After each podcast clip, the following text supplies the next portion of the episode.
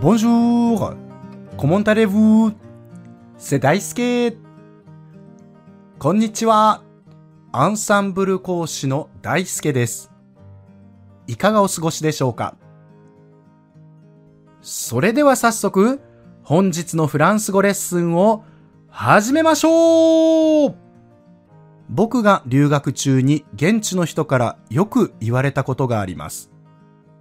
これは僕だけではなくて、一般的にアジア人はよく言われるのですが、若く見えるね。フランス人からすると、アジア人は男女問わずとても若く見えて年齢がわからないそうです。逆に、僕たちからすると、フランス人は若いうちからとても大人っぽくて年齢がわからないことがよくあります。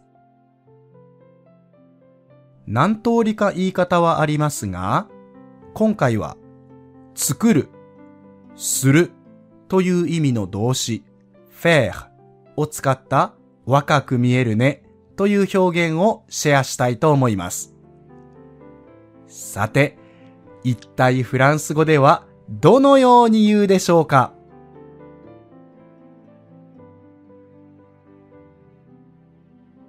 正解は Tu fais jeune. Tu fais jeune.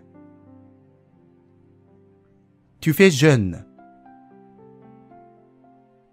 君という意味の認証代名詞 tu 作る、するという意味の動詞 faire 若くという意味の副詞 jeune の産語です。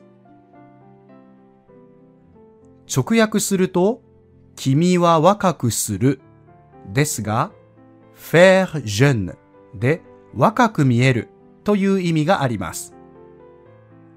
jeune という発音が少し難しいですが、口をがっつり縦に開いて、おとえの中間のような、えという音を出します。この発音記号、えは、おとえがくっついているので、おとえの中間を出してくださいねという意味で、決して、うえではありません。また、ジョンヌと発音してしまうと、ジョンヌ、黄色という意味になってしまうので、こちらも注意しましょう。相手が複数の場合、もしくはかしこまって言うときは、vous faites jeune と言います。年齢よりも若く見えるときに使うこの若く見えるね。tu fais jeune, vous faites jeune ですが、決して褒め言葉というわけではありません。フランスでは良い意味で年相応に見える、よく年齢を重ねるという考え方があり、年齢よりも若く見えることが必ずしもいいというわけではありません。ですから、お若いですねという褒め言葉のつもりで、tu fais jeune, vous faites jeune と言っても、相手が喜ぶとは限りません。多民族国家であるフランスでは、持って生まれた外見のことを話題にするということはあまりありません。美しいですねというような褒め方をすることはあっても、鼻が高いですね。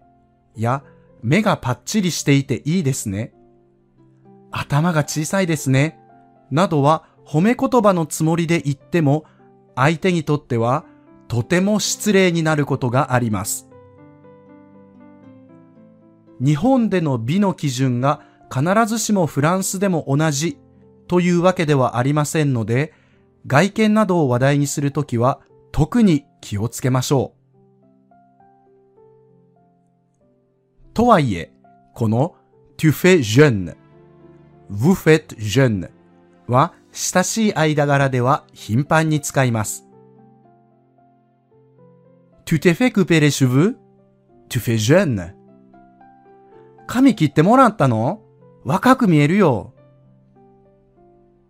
Avec cette casquette, tu fais jeune. このハンチング帽をかぶったら若く見えるね。使う相手、場所に気をつけて、ぜひ使ってみてください。いかがでしたか今回のように知っておくと役に立つフランス語の一言は、アンサンブルで配信しているメールマガジン、無料メールレッスンでたくさん紹介されています。ご興味がある方は、ぜひ、アンサンブル・アン・フランセのホームページから無料メールレッスンにご登録ください。それではまた。アビアントー